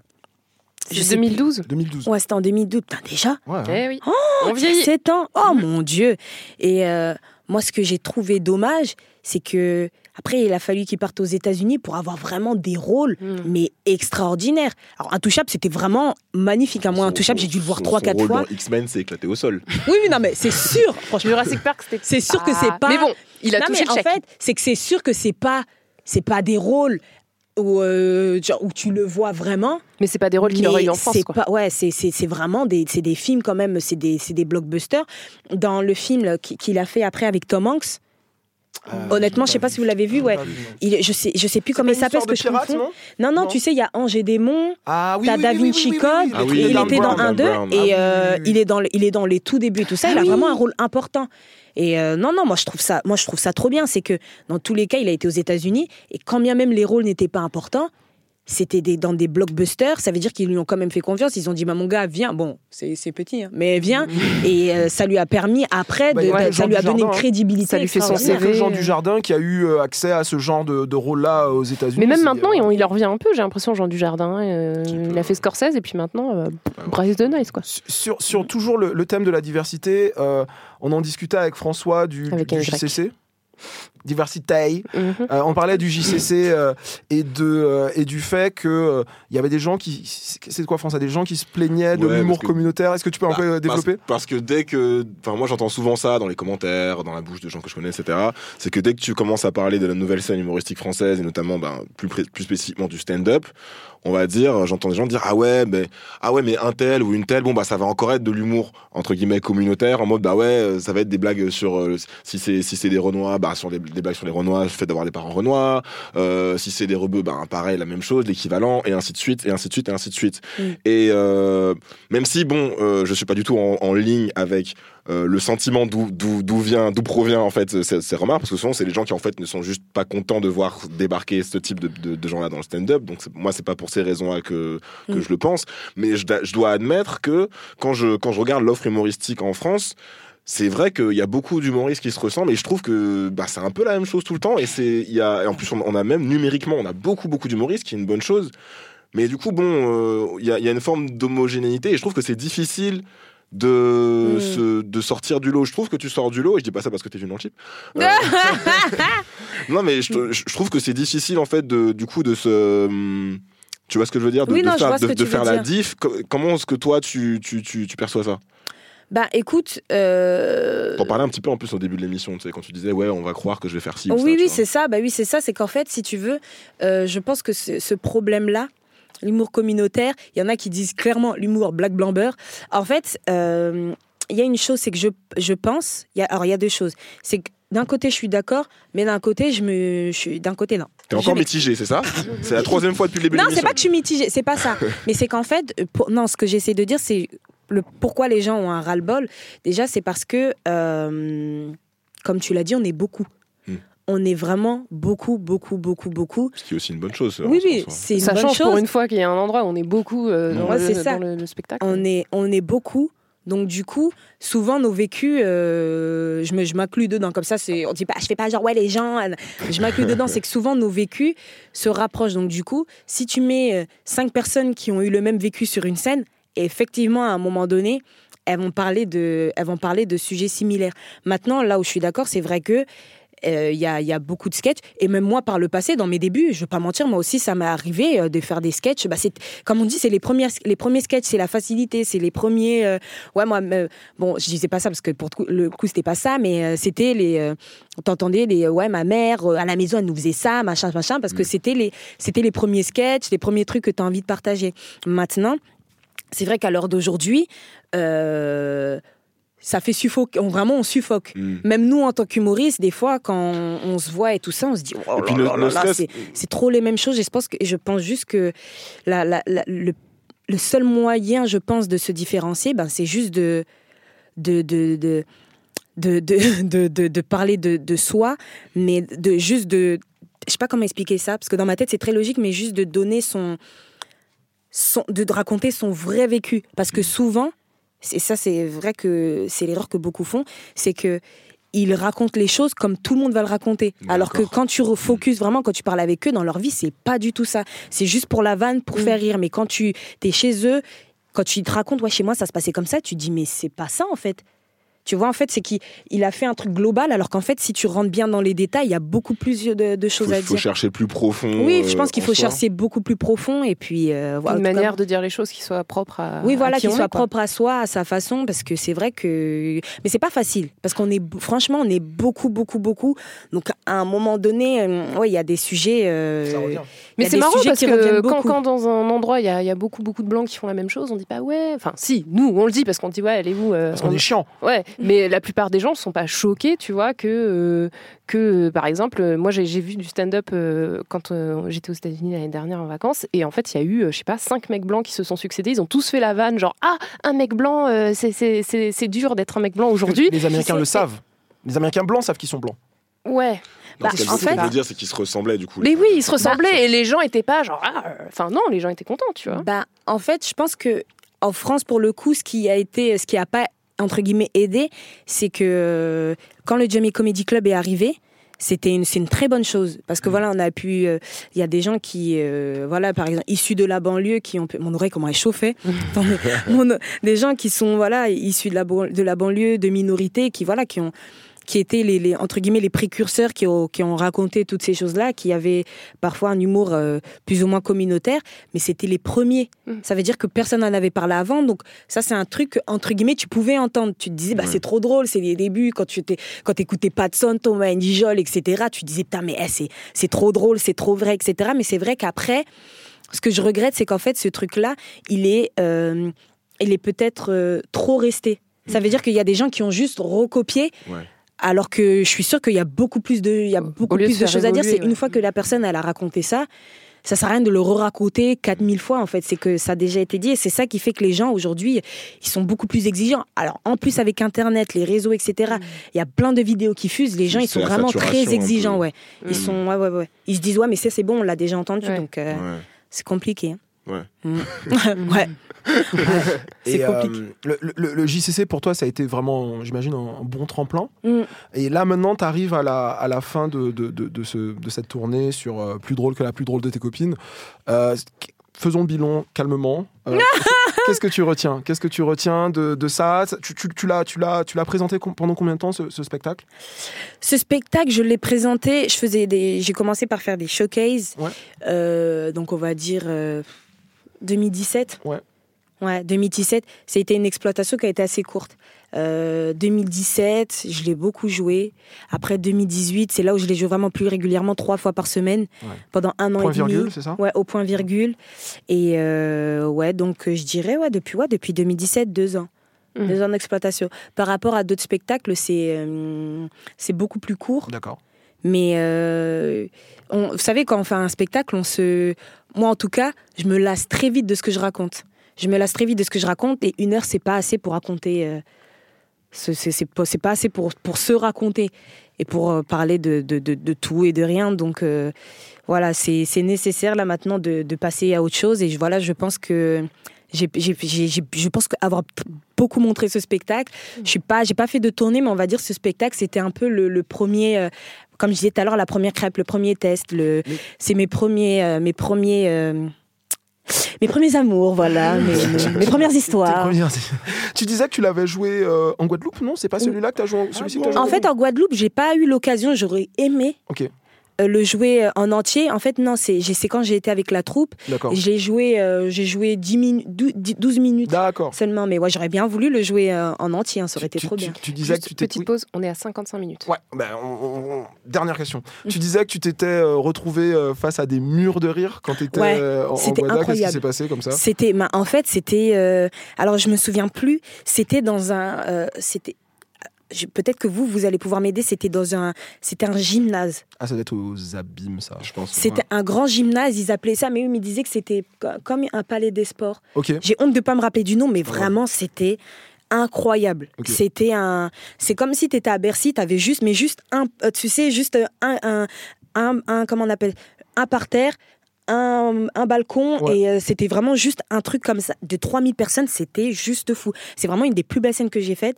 Dès qu'on on, on lançait une vanne mais on se prenait mais des vagues de rire. Tu sais limite tu lâches une vanne et tu te attention les gars est-ce que j'arriverai à faire la deuxième et là il m'a dit attention alors c'était incroyable. Non franchement c'était juste euh, Trop c'était trop trop bien. On a fait Guadeloupe Martinique mais désolé les gars la Guadeloupe c'était vraiment C'était mieux non, la Guadeloupe honnêtement C'est la fin de l'interview. non, désolé. non, désolé. Eh, la Martinique, c'était trop Oula. bien. Sachant qu'en plus, on a joué deux fois Martinique. Mais la Guadeloupe, mon Dieu, c'était. C'était Le Guadeloupe, abusé. ça vaut deux fois la Martinique. Arrête de retourner ta veste. Et surtout Martinique, que- Guadeloupéen, tu joues. euh. À la différence, c'est qu'en en Martinique, quand on est sorti et tout ça, les, les gens, tu sais, ils sont restés, que c'était, il y a des gens qui sont restés, tout ça, machin. Bon, il y en a qui sont partis, mais en Guadeloupe, tu sais, en plus, ils avaient un peu pitié de nous. En Guadeloupe, par contre, à ce niveau-là, en 3000. ils étaient- Je ne pense pas qu'ils sont restés 3000 dehors, mais il y avait du monde et ils nous ont pas laissé. Hein. Non, maintenant, mais ils vont devoir y aller, mais encore une photo, ils vont pas revenir. Et nous, ah, laisse tomber. C'était, non, trop, trop bien. Oh là là. Alors, je peux te poser une dernière question vas-y, vas-y, ra- après on rapide.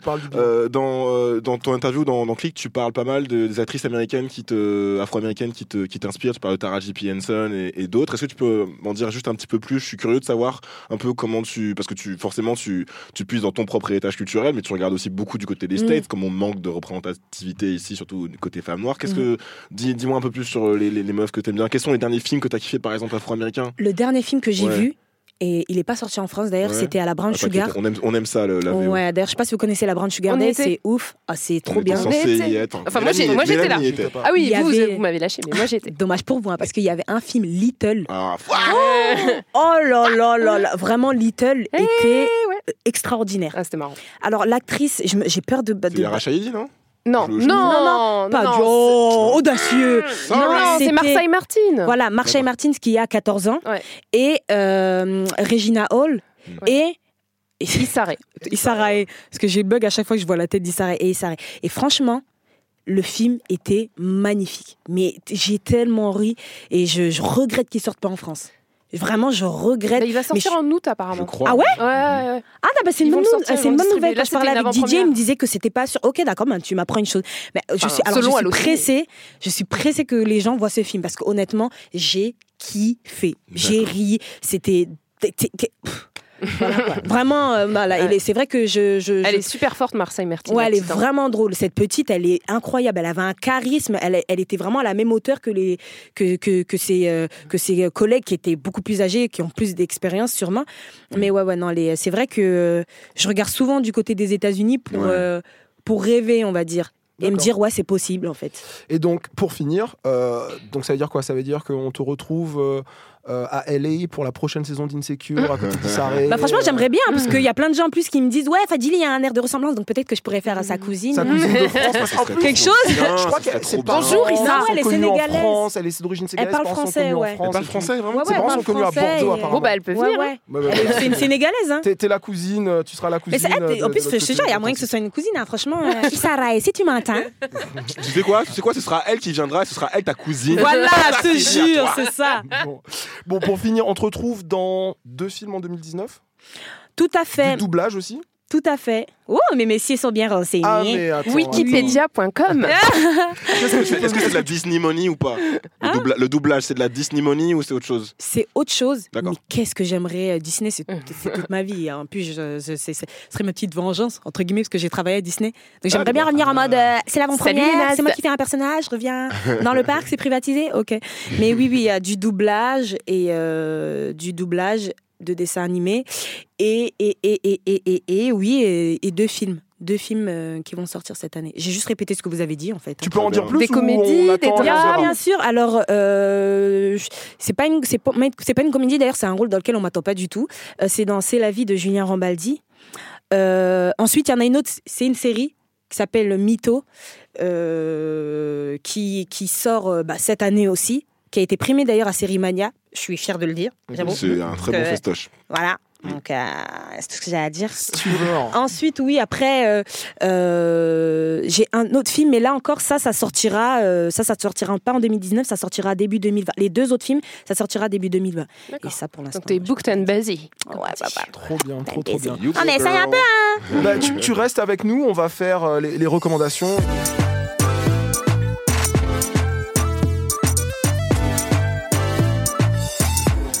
Il est bien hein, notre jingle. Ah, il est super, j'avoue. Alors moi, ma première roco, c'est une expo parce que c'est l'été et en été, il faut se cultiver aussi. hein. Alors, il est jamais trop tard pour bien faire. D'ailleurs, le centre Pompidou l'a compris puisqu'il organise pour la première fois de son toute son histoire entière une rétrospective d'un artiste africain. C'est la première fois, 2019. Donc, euh, il s'agit de l'expo autour d'Ern- d'Ernest Mankoba. Donc, euh, il est franco-sud-africain et l'expo s'appelle I Shall Dance in a Different Society. Donc l'événement euh, a ouvert il y a quelques jours, le 26 juin. Donc, qui est ce monsieur? Ernest Mancoba, c'est un peintre, sculpteur, dessinateur, écrivain, etc., etc. Il faisait plein de trucs. Et il a vécu presque un siècle. Il est entre 1904 et 2002. Donc, euh, ce qu'il faut savoir sur lui, c'est qu'en 1938, il part d'Afrique du Sud, il fuit l'apartheid parce qu'il pouvait même pas être artiste là-bas à cause de l'apartheid, en fait, à cause du, du système. Dès qu'il arrive en France, il est directement interné en camp de travail par les Allemands parce que bon, c'était Ah, les années per- 40 à 1938. hein, euh, il, a, il a bien choisi. Quand il arrive, à- en- quand il est interné, en fait, il est citoyen britannique officiellement. Exactement, c'est ça. Donc, en fait, on lui dit, girl. euh, ouais. Viens ici. et du coup, après, euh, il va vivre au Danemark. Il... Alors, Mancoba, ce qu'il fait, c'est de l'art abstrait. hein. C'est-à-dire qu'il fait beaucoup de peinture et de sculpture abstraite où il, es- il essaye d'exprimer des, des- ses idées. Euh, il appartient un temps au mouvement euh, danois Cobra. Mais euh, c'est assez intéressant parce que c'est le seul noir du mouvement. Et on l'appelle le point noir de Cobra. Donc, au bout d'un moment, il dit OK, fuck that shit. Et il se casse. Et il revient en France. Il s'installe à Montparnasse avec sa femme, qui est elle aussi artiste. Et il va rester à peu près toute sa vie euh, à Montparnasse. Euh, donc dans son art, il parle beaucoup de spiritualité, c'est quelque chose qui est hyper important pour lui. Euh, mais dans un cadre très, toujours très euh, euh, réfléchi, érudit, il y a des références, parce que c'est hyper important pour lui, parce qu'il est notamment journaliste de formation. Donc euh, voilà, il, il essaye notamment à la fin de sa vie, après la mort de sa femme, de créer un espèce de langage universel pour euh, exprimer des, des idées qu'on n'arrive pas à exprimer tellement elles sont fortes. Et ça s'appelle The Unspeakable.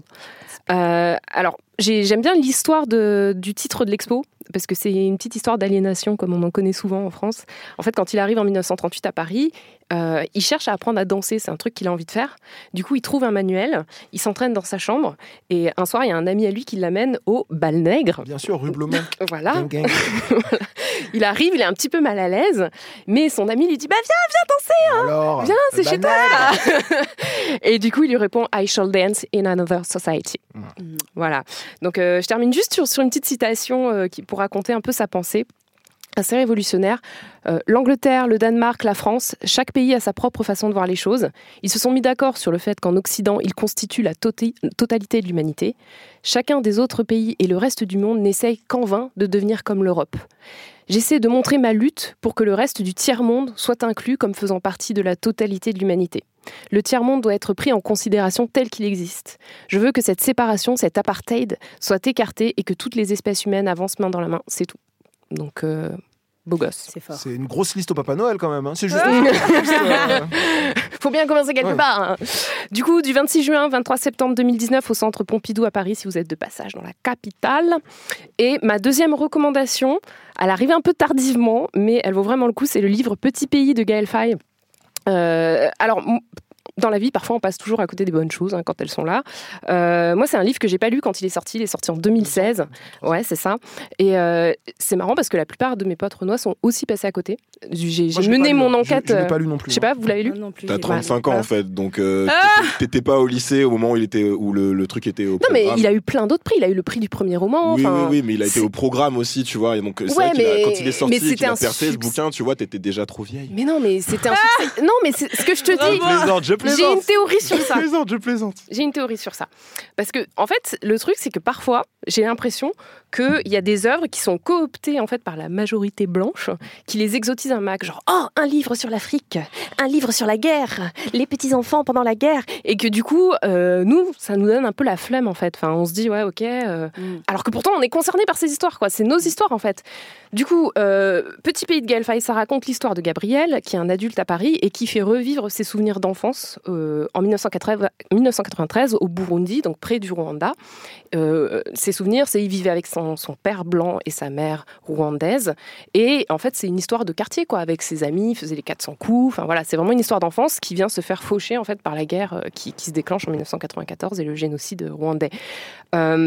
Alors, quand il est sorti le livre, 2016, Petit, petit prix a obtenu prix du roman FNAC, prix du rom- premier roman français, prix Goncourt des lycéens, comme tu disais François, et le prix des étudiants France Culture Télérama. Mais si vous allez sur la page Wikipédia, il y a plein d'autres trucs. En fait, ça a été vraiment un blockbuster de l'édition, quoi. Et euh, donc, ce qui, est, ce qui est assez étrange, c'est que, enfin, moi, quand j'ai commencé, j'ai trouvé ça incroyable, en fait. Et c'est vraiment une histoire qui est, pour nous, en fait. Enfin, c'est ça prend au trip directement. Ça raconte euh, plein de choses intéressantes du genre les Français racistes qui se gavent dans les pays africains, qui, vivent en. Afrique Ça et qui pas. voilà, qui traitent les Noirs de macaques. Enfin, tout va bien. Ça, rapprend- ça raconte les Africains qui veulent pas apprendre le- les dialectes des pays à leurs enfants métis, parce qu'ils leur disent de toute façon, toi, t'as pas besoin de ça, t'as pas besoin d'apprendre ça. Euh, ça raconte les différences de classe, mais aussi ça raconte euh, l'innocence, le bonheur, euh, du calme avant la tempête, et ça raconte l'exil. Enfin, c'est hyper intéressant. Euh, Gaël Faye, il est chanteur, rappeur, auteur, compositeur Il et interprète. Le mec, il a une double carrière. Quoi. Euh, donc en fait, il a l'habitude des mots. Ah, il rappe aussi J'avoue, je m'étais oublié là. Et euh, donc voilà, Petit pays, un roman plein de styles, plein d'émotions, c'est très très bien écrit, ça raconte l'enfance, l'âge adulte, le- les traumatismes à travers la génération, l'exil, la construction de soi. Juste, il y a une adaptation ciné qui est en cours avec Jean-Paul Rouve dans le rôle du père. Et attention, je vais sûrement écorcher ce nom, Djibril Van Kopenol dans le rôle de Gabriel. Je pense que c'est un peut-être son Belge. premier rôle, Hmm. Euh, je, je- je pense. Et euh, à la réalisation, Éric Barbier, réalisateur notamment de La promesse, de l'aube avec euh, Pierre Ninet. Euh, donc pour une fois, un film avec des noirs qui ne sera pas une comédie. On ne sait pas quand est-ce qu'il arrive, mais à lire cet été si c'est pas déjà fait, Petit pays de Gaël Faye. Alors moi, je vous recommande une euh, émission qui s'appelle euh, Cotton Club. Euh, le nom peut paraître offensant comme ça. Non, euh, c'est un c'est un talk show un peu sur le modèle de euh, des émissions de style Paris dernière. euh, je sais pas si tu te souviens. Ou euh, c'est à vous. Donc en gros, c'est euh, des, des des invités autour d'une d'une table, autour d'un bon dîner euh, ré- réalisé par un par un grand chef d'ailleurs.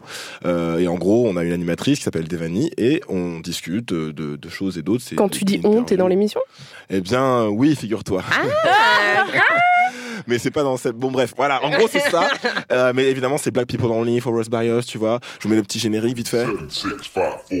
Mais ça dépend de la couleur de votre peau, votre peau, votre peau. Bonsoir à tous.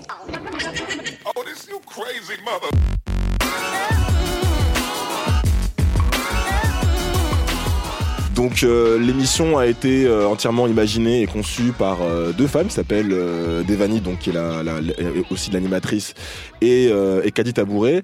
Et donc, c'est super intéressant parce qu'elles sont pas du tout journalistes de formation et pourtant elles ont fait un super taf euh, de préparation, de, de préparation des sujets, de, de de, de conception de l'émission et puis même l'interview est menée euh, d'une main de maître par euh, par Devani.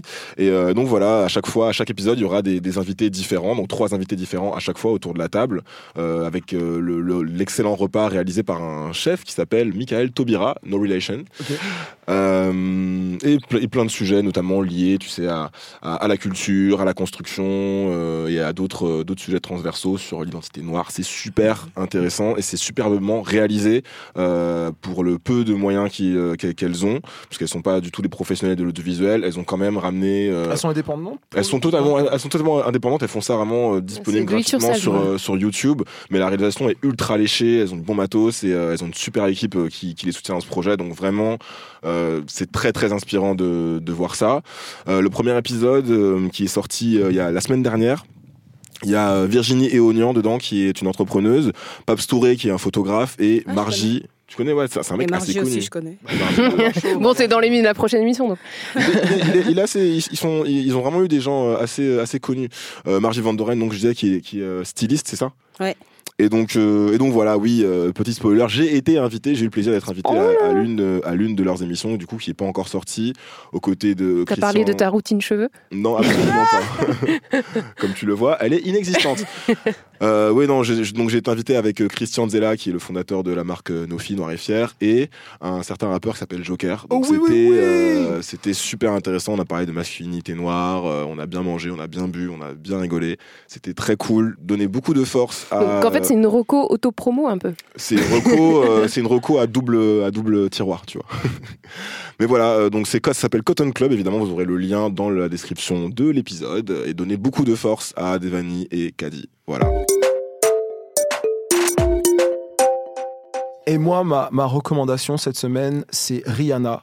C'est qui mais pas celle que vous pensez en fait, pas la Rihanna qui chante, etc. En fait, je, je vais vous parler en, en- en- vite fait d'écologie parce que l'écologie c'est un sujet dont on parle de plus en plus, euh, protéger l'environnement, le changement climatique, etc. Sauf que les gens qui en parlent sont souvent des blancs et on a le sentiment que c'est pas des sujets pour nous. Et il y a deux choses que j'ai vues ces, ces derniers jours et qui m'ont euh, qui m'ont interpellé, qui m'ont intéressé. La première, c'est vous avez dû entendre parler du Green New Deal dont on parle pas mal aux États-Unis. Alexandria Ocasio-Cortez. Alexandria Ocasio-Cortez, un, un ensemble de, de, euh, de propositions pour euh, complètement repenser euh, le système de production, moins polluer, euh, sortir des, des énergies fossiles, etc. En fait, la personne derrière tout ça, c'est une femme noire, une jeune femme noire de 29 ans, qui s'appelle euh, Rihanna Gunwright. The folks who have the fewest barriers will be the ones who benefit the most, and you're just going to see a replication of the issues that we have now. In other words, anyone who's historically missed out on those benefits, especially the poor and people of color, could end up even worse off.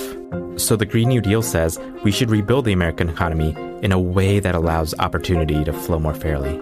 The Green New Deal is about while we have this chance, why don't we think about that proactively to change it in the ways that people have been calling for it to be changed for generations at this point? Et en fait, je vous en parle pas juste parce que euh, chauvinisme, ah, ah, il y a une noire qui est derrière tout ça. C'est pas la vraie Rihanna en fait. C'est la, ça va devenir la vraie Rihanna, celle qui aura sauvé la planète. gars. Euh, en fait, Rihanna Gunwright et les gens qui ont, qui dans l'ensemble, qui ont pensé le, le- le Green New Deal, ils ont pas juste dit il faut arrêter euh, de polluer et penser le monde différemment. C'est aussi lorsqu'on va changer notre industrie, lorsqu'on va changer notre mode de production, il faudra faire en sorte que les vieilles inégalités de l'ancien système ne se reproduisent pas. Et donc proposer aussi de d'inclure les, les euh, les femmes, les racisés, les dans certains cas les populations autochtones, aborigènes à cette nouvelle transition euh, Donc ça, c'est des choses qui sont pas mal dans l'air du temps parce que justement, la majeure partie de de la pollution, des émissions, bah, viennent du Nord et c'est d'abord les gens du Sud qui vont, qui vont en pâtir. Donc ça, c'est une première chose. C'est en anglais, il y a une vidéo de Vox, euh, un média que j'aime beaucoup, qu'on vous mettra en lien. Et la deuxième chose, c'est encore lié à ce sujet-là, c'est aussi sur YouTube et c'est euh, une conversation euh, Mediapart. où en fait on a, ça s'appelle tout simplement décoloniser, décoloniser L'écologie? L'écologie, exactement. Ils reçoivent deux femmes. Euh, je suis désolé, j'ai j'ai pas noté leur, euh, leur nom, mais en, gros, les deux sont, sont dans l'activisme et euh, elles expliquent comment c'est assez difficile dans le contexte français de, de décoloniser le- le- le- les, les verts, l'écologie, justement, dans la mesure où, par exemple, lorsque des mères de famille d'origine maghrébine, pour des soucis aussi d'écologie, ne veulent pas avoir de viande pour leurs enfants, ben, même des écolos, même des gens de gauche leur disent on est en France, ici c'est le terroir, il faut manger de la viande. Donc il y a tout ce genre de, de- de questions qui s'en mêlent. L'écologie, c'est quelque chose qui, qui touche à tout. Je suis pas un expert euh, sur le sujet, mais si vous avez envie de vous faire euh, euh, une opinion, ben, on vous mettra les liens et vous verrez, c'est hyper, hyper, hyper intéressant. Est-ce que ça vous inspire des choses, Mélanie? Toi, tu, tu, tu Ouais, tu moi, ça m'inspire euh, les, les- Parce que bon, je suis végétarienne, mais moi, ce qui m'avait un peu fait tiquer, c'était les véganes qui voulaient coopter la date du 22 mai pour Ouais, la, la souffrance animale, Ouais, alors que c'est ça, quand même. ça, c'est de la blanchisserie. les, les antispécistes qui, qui choisissent euh, les dates de commémoration de l'esclavage pour dire ben, pendant qu'on est en train de parler de souffrance, du coup, vous, vous avez souffert de l'esclavage. Nous, on pense aussi que les vaches, elles souffrent beaucoup, donc on pourrait faire une convergence, convergence des luttes. Ça me rappelle une No, vanne, thank you. ça me rappelle une vanne de, de Fadili où tu dis à un moment euh, c'est au Jamel Comedy Club et où tu dis euh, pour comment ça se fait que la journée de la femme ce soit enfin il y a la journée de contre la lèpre, la journée contre le sida et la journée de la femme, on est quoi? On est les maladies? Mais Ça ouais, m'a c'est- enfin, moi, je suis pas trop. Le concept de journée, je suis pas trop. Bon. Surtout que ça veut dire que les Bon. 364 autres jours, c'est la journée des mecs. Ben voilà, c'est un peu malaisant, quoi. Ah bah les journées. euh, Donc, euh, c'est quoi la conclusion? Ah bah, les, ah bah, les journées. Euh, c'est- la fin de cette émission. Euh, je pense que là aussi, on est sur un, on n'est pas loin sur un record de, de En durée d'épisode. Mm. Euh, C'était le cheap. cas. On, on revient dans 15 jours. C'est bientôt les vacances C'est bientôt les vacances. En attendant, vous pouvez nous suivre sur Twitter et sur Instagram, at le cheap podcast. podcast. Fadili, où est-ce qu'on peut te retrouver, toi Alors moi, ma recommandation. Euh, oui Siffler. Non, moi, sur les réseaux, euh, Fadili Camara, hein, F-A-D-I-L-Y Camara, C-A-M-A-R-A. Point .com. Non, je, je déconne. En tout cas, merci, ça a été un, un plaisir de te recevoir. bah, merci C'est trop cool On a passé un Merci. vraiment cool moment. On te, souhaite, on te souhaite plein, plein, plein, plein, plein, plein de réussite pour Merci tout ce qui arrive en 2019, 2020 et puis là. On viendra crier à ton prochain spectacle. Exactement. Euh, en tout cas, nous, on vous dit donc à dans deux semaines. Vous pouvez, euh, vous devez, vous devriez, on aimerait que euh, vous mettiez 5 étoiles euh, sur Apple, Podcast, le cheap, partagez-le avec vos amis. On est sur Apple Podcast, Spotify, Deezer, SoundCloud, Napster, whatever. Whatever. Euh, voilà. Lime. Donc, euh, tout ça, tout ça. Euh, bisous, bisous, les amis. Bisous. Cette bisous. émission a été réalisée par Solène Moulin, The only one. la, la vraie, la seule. Et, euh, et, et, et- et à dans deux semaines. Bisous.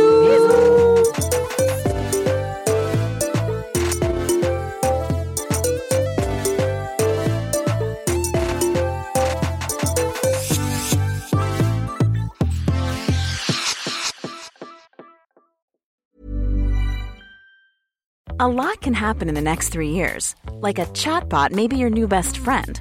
But what won't change? Needing health insurance. United Healthcare Tri Term Medical Plans are available for these changing times. Underwritten by Golden Rule Insurance Company, they offer budget friendly, flexible coverage for people who are in between jobs or missed open enrollment. The plans last nearly three years in some states, with access to a nationwide network of doctors and hospitals. So, for whatever tomorrow brings, United Healthcare Tri Term Medical Plans may be for you. Learn more at uh1.com.